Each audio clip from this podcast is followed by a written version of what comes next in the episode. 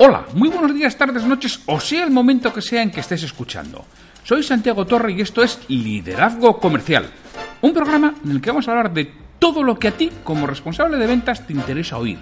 Un podcast para ayudar a directores comerciales, jefes de ventas, gerentes y propietarios de negocios en su día a día en aspectos comerciales y de liderazgo.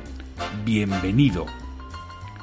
Antes de empezar, Permíteme que te indique que trabajo con responsables de ventas y propietarios de empresa para que sus equipos comerciales consigan vender más y mejor con los mismos recursos. Luego, a través de formación y mentoría en productividad comercial y liderazgo. Si quieres formación de calidad para tu equipo comercial o mentoría para ti, me tienes en www.santiagotorre.com. Hola, es el martes 19 de febrero de 2019. Ya sabes que los martes en esta temporada tenemos un relato una historia sobre aspectos comerciales o de liderazgo. Los procuro ir alternando y los procuro ir cambiando, y así una semana hago de ventas, otras de, de liderazgo, y hoy lo que voy a hacer es, voy a hablar sobre liderazgo, y concretamente sobre algo que es posible que te haya sucedido. Esa persona que es especialista en problemas en plantearlos, no en resolverlos. Cuando ve todos, lo, todo lo peor que te puede pasar, lo detecta, vamos, lo huele, a distancia, a kilómetros. Luego resolverlo ya no es tan hábil para ello, pero vamos, para rebatirte todas las propuestas que tú haces, estupendo. Bueno, pues precisamente de eso te voy a contar hoy el, el relato o la historia. Pero ya sabes, primero oímos a AEDE, Escuela de Ventas, nuestro patrocinador, y después ya empezamos con el, con el relato. Pues ya lo sabes, comenzamos. Si todavía no eres miembro de EDBE, regístrate en escueladeventas.org y entra a formar parte de la mayor comunidad online de vendedores de nuestro país. Ya somos más de 1.500 miembros y más de 300 empresas. Podrás acceder a recursos formativos, empleos y programas de mentorización con los mayores expertos de la formación comercial escueladeventas.org. Regístrate. Si tú también vendes, te esperamos. Yo vendo. ¿Y tú?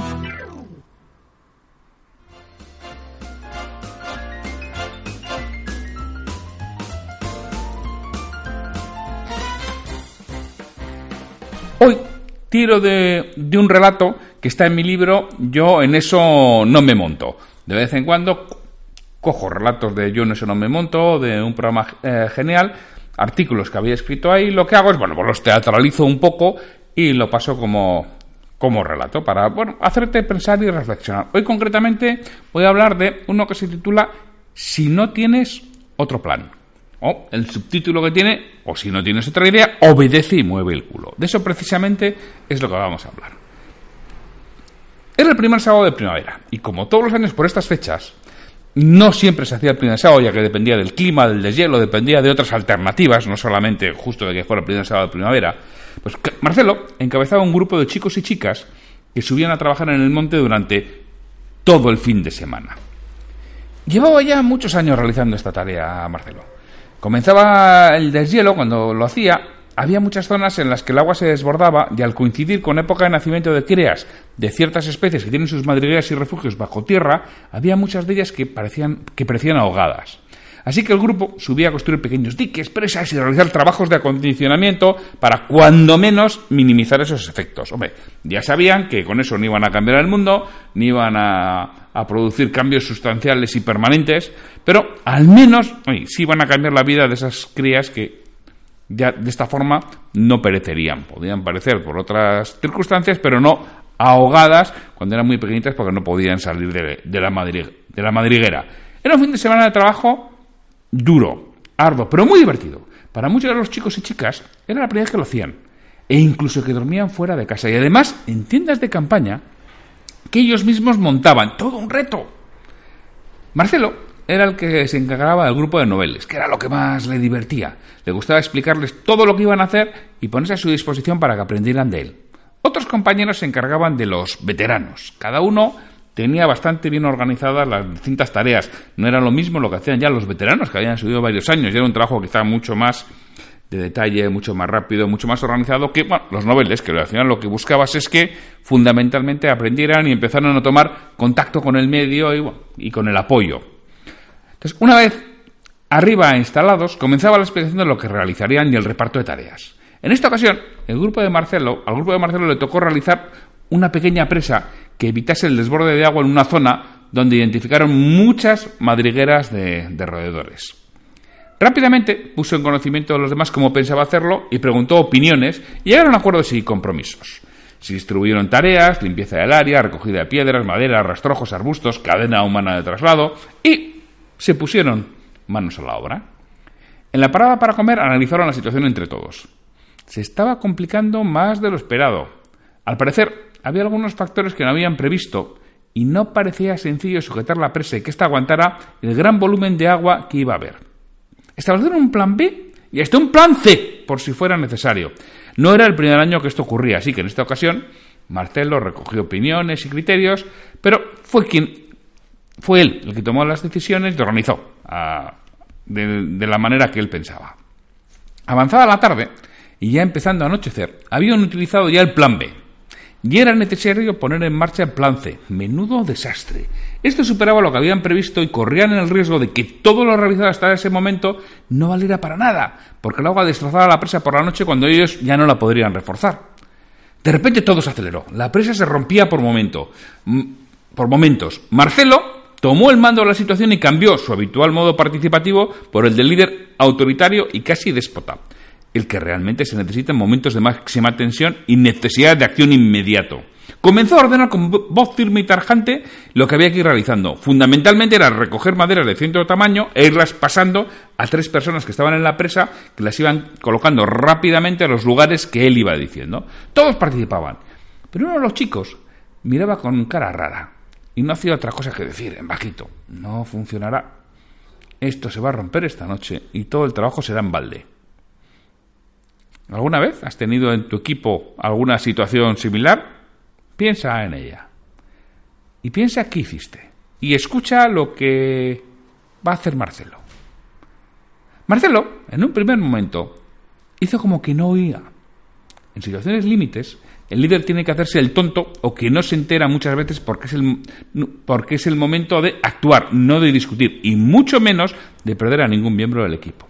Pero a la tercera o cuarta repetición ya no le quedó más remedio que actuar. Ya no podía seguir fingiendo como que no se enteraba. Puso a alguien en su lugar y se dirigió a esa persona negativa. Y le dijo, es posible que no aguante. No las tengo todas conmigo de que funcionará. Le dijo en tono firme. ¿Y tú? ¿Tienes alguna alternativa? Ya le dijo en un tono algo más suave. Mira, estoy poniendo maderas y más maderas, pero el agua cada vez baja más fuerte y no van a aguantar. Fíjate, ya se están rompiendo por el lado izquierdo, dijo el chico. ¿Crees que si pusiéramos piedras de refuerzo será mejor? Uf, no, seguro que no, porque son menos estables que las maderas y arbustos. Eso tampoco es la solución, dijo el muchacho reforzando su criterio con movimientos laterales de cabeza.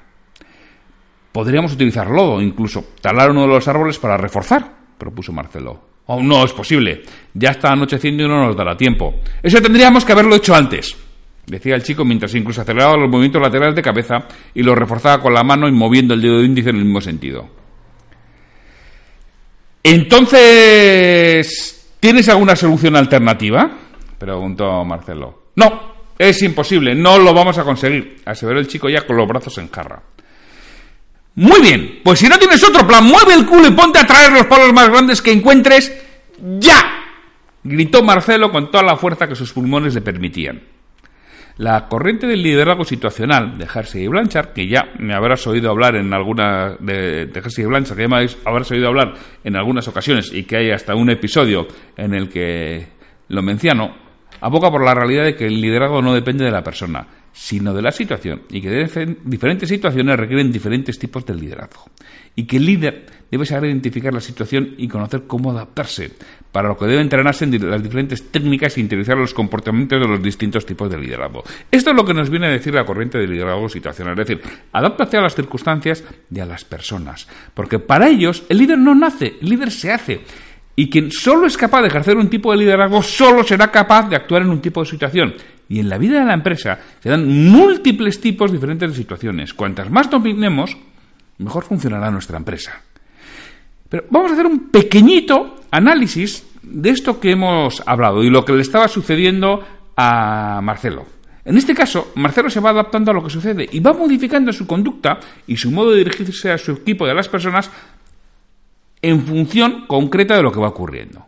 Así, va pasando un liderazgo paternalista, eran chicos nuevos, noveles en las que tiene que cuidarles, tiene que orientarles, tiene que hacer de mentor en esos momentos, a uno democrático, en donde permite que las decisiones se tomen por, consenso. Inicialmente las cosas que no son excesivamente trascendentes, como se monta la tienda, dónde se monta la tienda. Luego va pasando a uno participativo, donde escucha diferentes opiniones y sugerencias, pero él toma las decisiones. Después, ya al final, pasa uno autoritario donde ya no escucha a nadie. A pesar de ello, se encuentra con reticencias y un experto en problemas. Ya hemos dicho antes que en plantearlo, no solucionarlo, claro.